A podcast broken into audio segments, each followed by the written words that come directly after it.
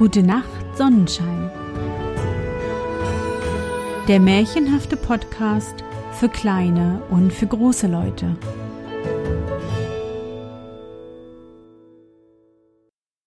Hallo, mein Sonnenschein. Wie war dein Tag heute? Was hast du heute Schönes erlebt? Mein Name ist Anne und ich begrüße dich zur 86. Folge meines Märchenpodcasts. Zwei Wochen ist es nun schon her, seit wir uns das letzte Mal gehört haben. Denn ja, letzte Woche gab es keine Podcast-Folge. Bestimmt hast du schon von diesem Virus gehört, der gerade die ganze Welt in Atem hält. Man kann sich ganz schnell anstecken und daher sollten wir alle zu Hause bleiben und uns auch gründlich die Hände waschen. Und dass wir das wirklich ernst nehmen müssen, habe ich letzte Woche selbst erfahren. Denn in meiner Familie gab es auch einen Verdachtsfall, und es war ganz schön hektisch, denn so ganz genau wussten wir nicht, was wir tun sollten. Doch keine Sorge, uns geht es gut, und ich werde wie gewohnt weiter samstags Märchen vorlesen. Zusätzlich zu den Samstagsfolgen lese ich übrigens jeden Tag um 16 Uhr deutscher Zeit ein Märchen auf Instagram vor. Nun aber genug geschwatzt. Unsere Helden warten doch auf uns. Bist du bereit? Dann kuschle dich fest in deine Bettdecke, nimm dein Lieblingskuscheltier in den Arm und wenn du magst, schließe die Augen und folge mir ins Märchenland.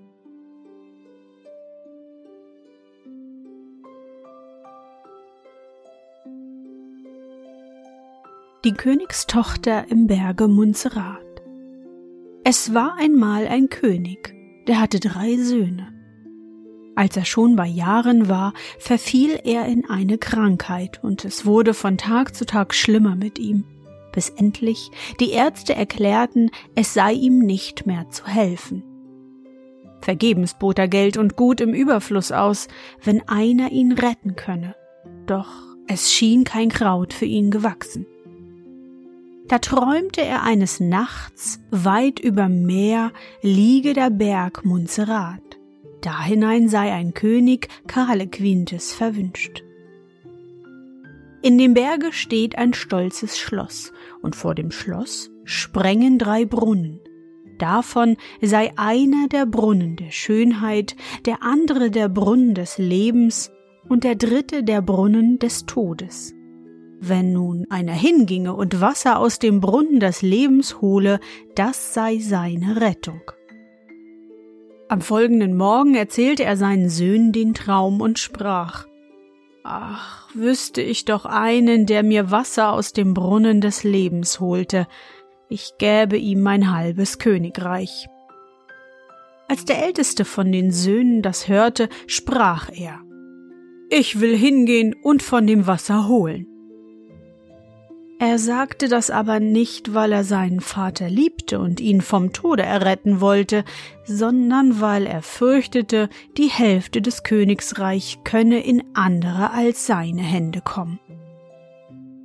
Der alte König aber glaubte nicht anders, als spräche die Liebe aus ihm und war darum doppelt glücklich darüber. Er ließ also Kisten und Kästen voll Kleider und Geld packen und schenkte sie dem Ältesten dazu viele Wagen und Pferde mit Kutschern und Bedienten. Dann segnete er ihn und fort ging's in die weite Welt. Jenseits des Meeres kam der Königssohn an ein Wirtshaus. Das war schöner, als er je eins gesehen hatte. Als er abstieg und in das Gästezimmer kam, saßen da viele vornehme Herren, die tranken und spielten Karten. Er frug, ob sie ihn mitspielen ließen.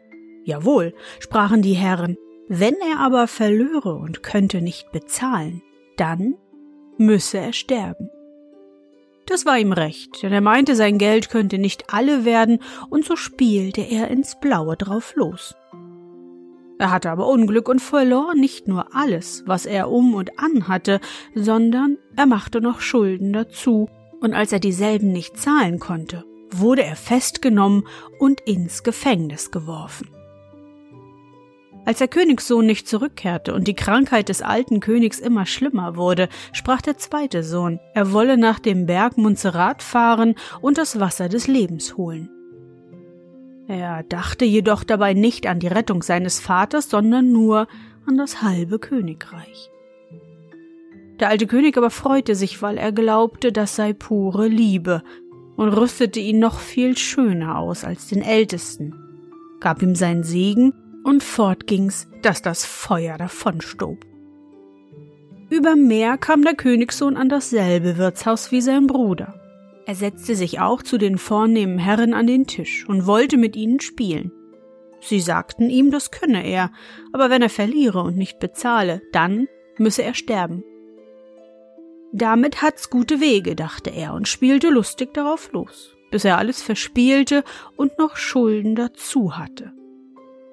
Da wurde er eingesteckt und die beiden Brüder konnten sich ihr Leid klagen. Dem alten König wurde die Zeit gar zu lang, denn er konnte sich aus Angst vor dem Tode nicht mehr fassen, und sein Leid wurde erst recht groß, als auch der zweite Sohn nicht wiederkehrte. Da sprach der Jüngste eines Tages Ich kann die Angst und den Jammer nicht mehr ansehen. Ich will Wasser des Lebens holen. Nein, rief der König, ich lasse dich nicht fort. Du sollst mir die Augen zudrücken, wenn ich sterbe, denn jetzt ist keine Rettung mehr für mich. Ich hole das Wasser des Lebens, koste es, was es wolle, sprach der Jüngste, nahm Abschied von seinem Vater und ritt fort, wie er eben stand und ging, denn es dauerte ihm zu lange, sich erst Wagen, Kisten und Kasten bereit machen zu lassen. Jenseits des Meeres kam er an das Wirtshaus, ließ sein Pferd füttern und ging hinein.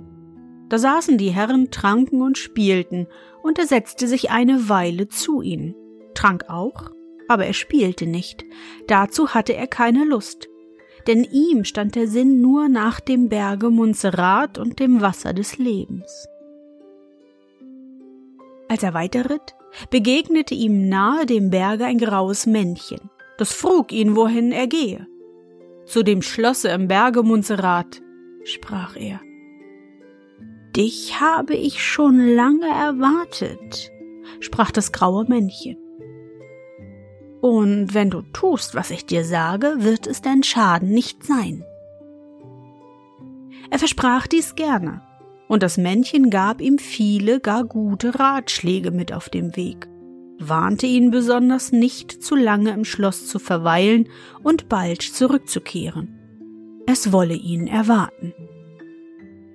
Der Jüngling dankte ihm von Herzen und ritt fröhlichen Mutes weiter.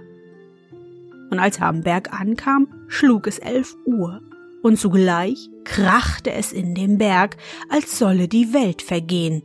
Dann sprang er in der Mitte auseinander, und da lag das schönste Schloss, welches man mit Augen sehen kann. Alles daran war von Gold bis zu den Ziegeln auf dem Dache. Die Fenster sahen aus, als wären sie lauter große Diamanten und glänzten so sehr, dass man nicht dahinsehen konnte. Der Königssohn trat rasch hinzu und durch das große Tor, welches sich von selber vor ihm öffnete, in einen weiten Hof. Darin sprangen drei Brunnen nebeneinander. Auf dem ersten stand mit goldenen Buchstaben Brunnen der Schönheit. Auf dem zweiten Brunnen des Lebens. Und auf dem dritten Brunnen des Todes. In dem ersten wusch er sich, wie ihm das Männchen geraten hatte, und obgleich er sehr schön war, fiel es doch wie Schuppen von seiner Haut, und er wurde noch zehntausendmal schöner, als er gewesen war. Dann füllte er aus jedem der Brunnen eine Flasche voll und ging in das Schloss, um dies zu besehen. Da schienen die größten Herrlichkeiten der Welt zusammengetragen zu sein, und das Schloss seines Vaters kam ihm neben diesem wie ein schlechtes Bauernhaus vor. Alles war Gold, Silber und Edelgestein, und ein Zimmer immer schöner als das andere. In dem allerschönsten Saal aber stand ein Himmelbett mit geschlossenen Vorhängen von Sammet, mit prächtigen Stickereien, und vor dem Bette lagen auf einem kristallenen Tisch eine goldene Krone, eine goldene Kette, Ohrringe von Diamanten und Armbänder. Und am Boden standen zwei Frauenschuhe von gestickter Seide.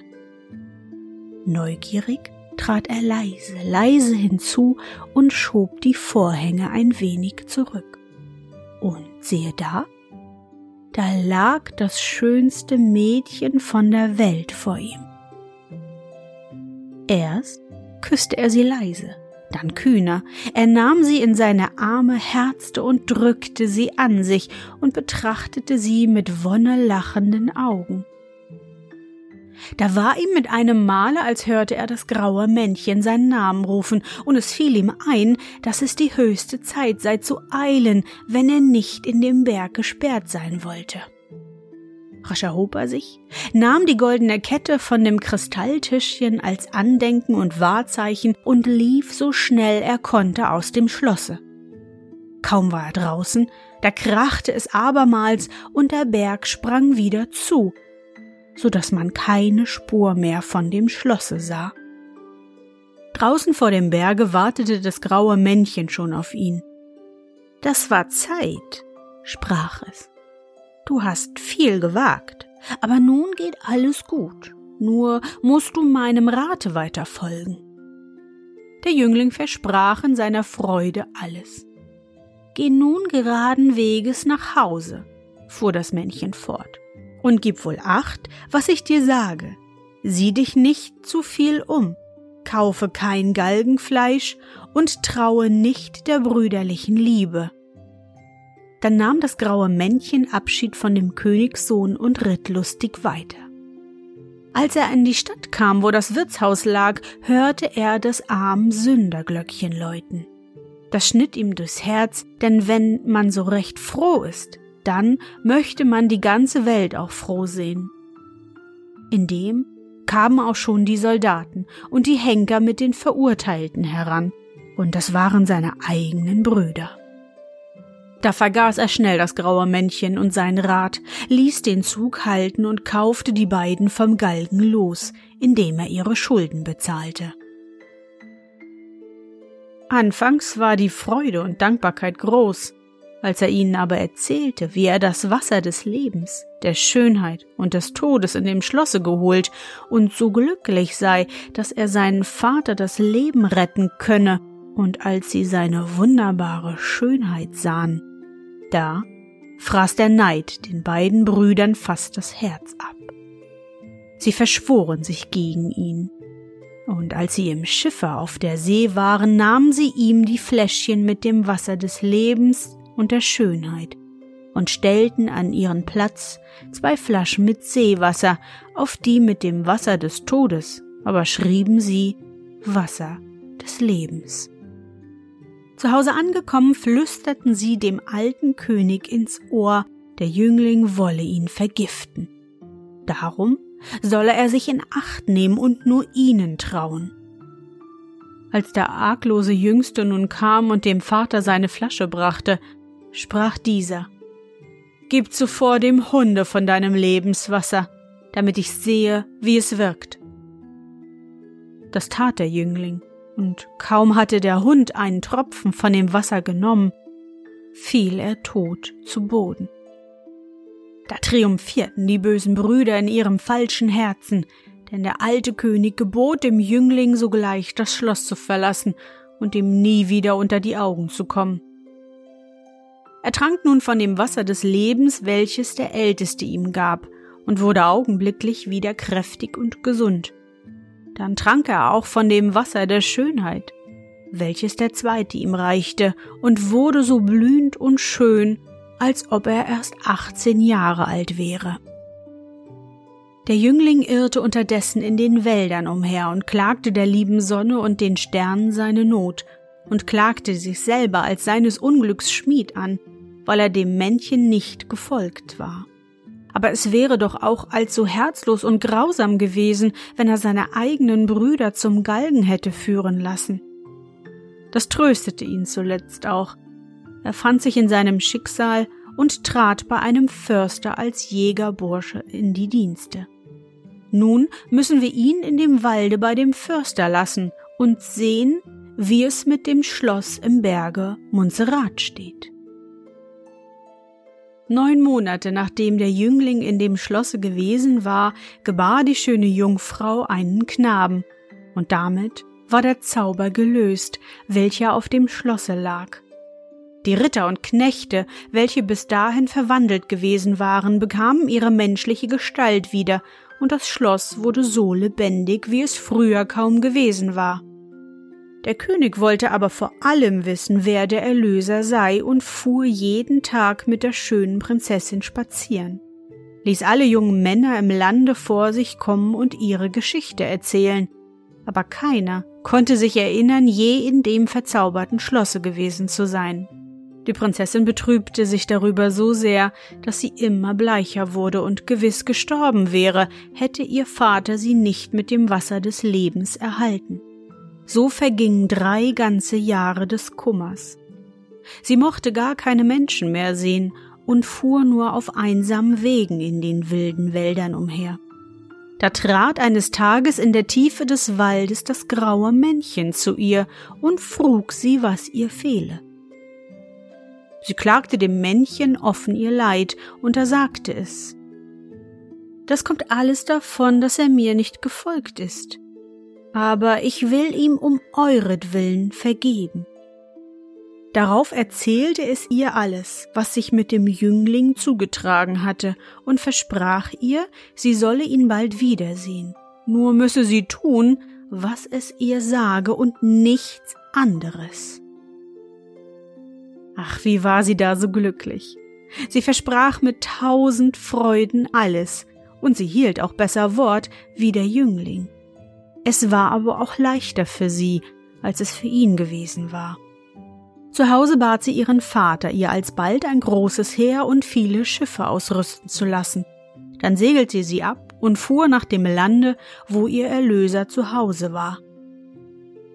In der Nähe der Hauptstadt am Walde ließ sie ihre Zelte aufschlagen und ringsum musste ihr Herr sich lagern. Vor ihrem Zelt lief eine lange Gasse zwischen den Zelten der Soldaten her, deren Boden war mit Teppich von Sammet belegt, worin die kunstreichsten Stickereien zu sehen waren. Nachdem dies alles bereit war, sandte sie einen Boten an den König und ließ ihm sagen, er solle ihr alsbald den Prinzen zu Pferde senden, welcher das Wasser des Lebens, das Wasser der Schönheit und das Wasser des Todes im Berge Montserrat geholt habe, denn durch ihn sei sie erlöst. Als die Botschaft in der Hauptstadt ankam, schwang sich der Älteste alsbald zu Ross, denn die Nachricht von der schönen Frau mit dem mächtigen Kriegsheer hatte sich schnell verbreitet, und der Prinz hätte sie gar zu gern zur Frau gehabt. Als er in vollem Rennen an die Gasse kam und die schönen Teppiche sah, da hielt er es für unerlaubt, darüber wegzureiten, denn er fürchtete, sie zu verderben, und er ritt nebenher, wo keine Teppiche lagen. Als die Frau das aber sah, rief sie ihm schon von ferne entgegen. Er solle nur schnell wieder umkehren, wenn ihm sein Leben lieb sei, denn er sei nicht der Rechte. Das graue Männchen hatte ihr nämlich solches als Wahrzeichen gesagt. Ihr Erlöser würde nicht an den schönen Teppich denken, sondern aus lauter Freude sie wiederzufinden darüber hinreiten, als ob's gemeines Gras wäre. Also musste der Älteste von den Prinzen umwenden und beschämt heimkehren. Da machte sich der Zweite auf den Weg. Der hatte anfangs den Teppich nicht bemerkt und ritt darauf hin. Aber sobald er es bemerkte, dass das Pferd weicher auftrat und er auf den Boden sah, lenkte er es zur Seite. Als die Frau dies sah, erzürnte sie, befahl ihm sein Pferd anzuhalten und trug ihm auf, dem König zu sagen, wenn er ihr ihren Erlöser nicht in kürzester Zeit sende, dann werde sie ihn in seiner Hauptstadt belagern und die Stadt in Brand schießen lassen. Da wandte der Prinz rasch sein Ross um und ritt nach Hause, wie ein begossener Hund, dem König die unangenehme Botschaft auszurichten. Boten flogen jetzt durch das ganze Königreich und riefen an allen Straßenecken aus, der jüngste Prinz möge doch gleich zum König kommen. Die Prinzessin vom Berg Montserrat warte voll Sehnsucht auf ihn. Das hörte der Fürster, als er eines Tages in die nächste Stadt kam und erzählte zu Hause davon. Da erhob sich der Jägerbursch und sprach Wenn meine liebe Braut da ist, dann kann ich schon nach Hause zurück. Der Förster und seine Frau starrten ihn an, als ob er wahnsinnig sei, aber er sprach Ich bin der Königssohn, den man sucht, setzte sich auf ein Pferd und ritt davon. Während die Förstersleute und die Knechte vor Schrecken steif und stumm dastanden, wie Lots Weib, als sie zum Salzklumpen wurde. Der Jüngling übersprengte geraden Weges zu dem Lager und Zelt der Prinzessin, kümmerte sich nicht eindeut um die kostbaren Teppiche. Da trat die schöne Prinzessin aus dem Zelte und trug ihm ihr Kind entgegen. Sie flogen einander in die Arme und küssten einander und weinten helle Tränen vor lauter Lust und Freude.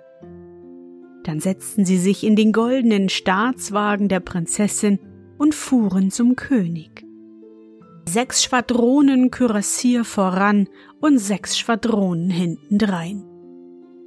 Da trafen sie die beiden falschen Brüder, welche dem König immer noch vorlogen, sie wären die Rechten und der Jüngste nicht. Als das die Prinzessin hörte, sprach sie Der Rechte muss ein Wahrzeichen haben, woran ich ihn erkennen kann. Er hat meine goldene Kette vom Tische mitgenommen. Lasst sehen, wer sie hat. Da holten die beiden Brüder zwei goldene Ketten beim Goldschmied und sagten, das wären sie. Aber keine wollte der Prinzessin passen. Die eine war viel zu groß, die andere zu klein, so dass sie ihr nicht einmal um den Hals ging. Nun zog der Jüngste seine Kette heraus, und die passte ihr gerade war weder zu eng noch zu weit. Jetzt erst gingen dem alten König die Augen auf, und er verbannte die beiden sogleich auf ewige Zeiten vom Hofe.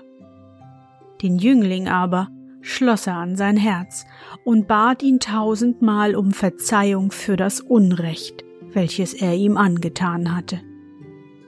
Und am folgenden Tage wurde die Hochzeit prächtig gefeiert, dann schenkte der alte König dem Jüngling sein Reich und setzte sich in Ruhestand. Das glückliche Paar lebte noch sehr lange und regierte glückliche Menschen. Doch jetzt werden sie wohl schon lange gestorben sein.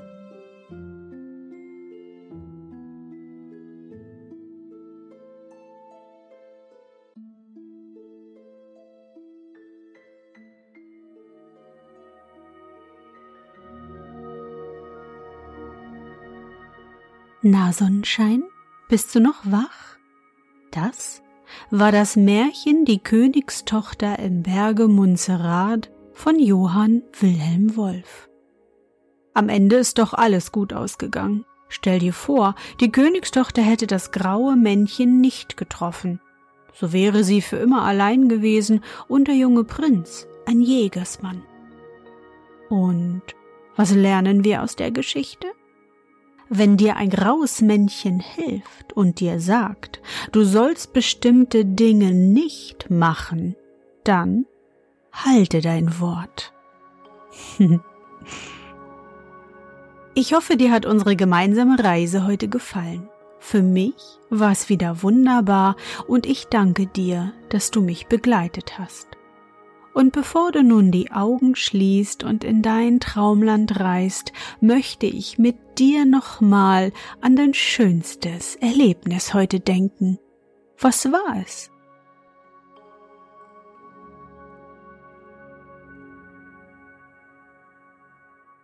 Vielleicht hast du heute mit Wasserfarben oder Buntstiften ein Bild gemalt.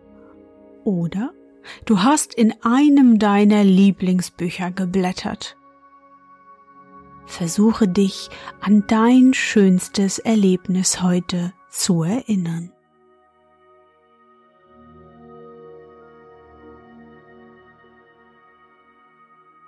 Und?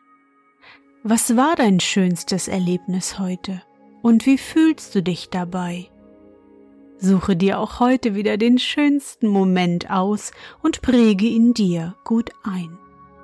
Und wenn du magst, kannst du ihn auch malen oder aufschreiben. Und nun gute Nacht, Sonnenschein. Schlaf gut und träum was Schönes. Wir hören uns bald wieder.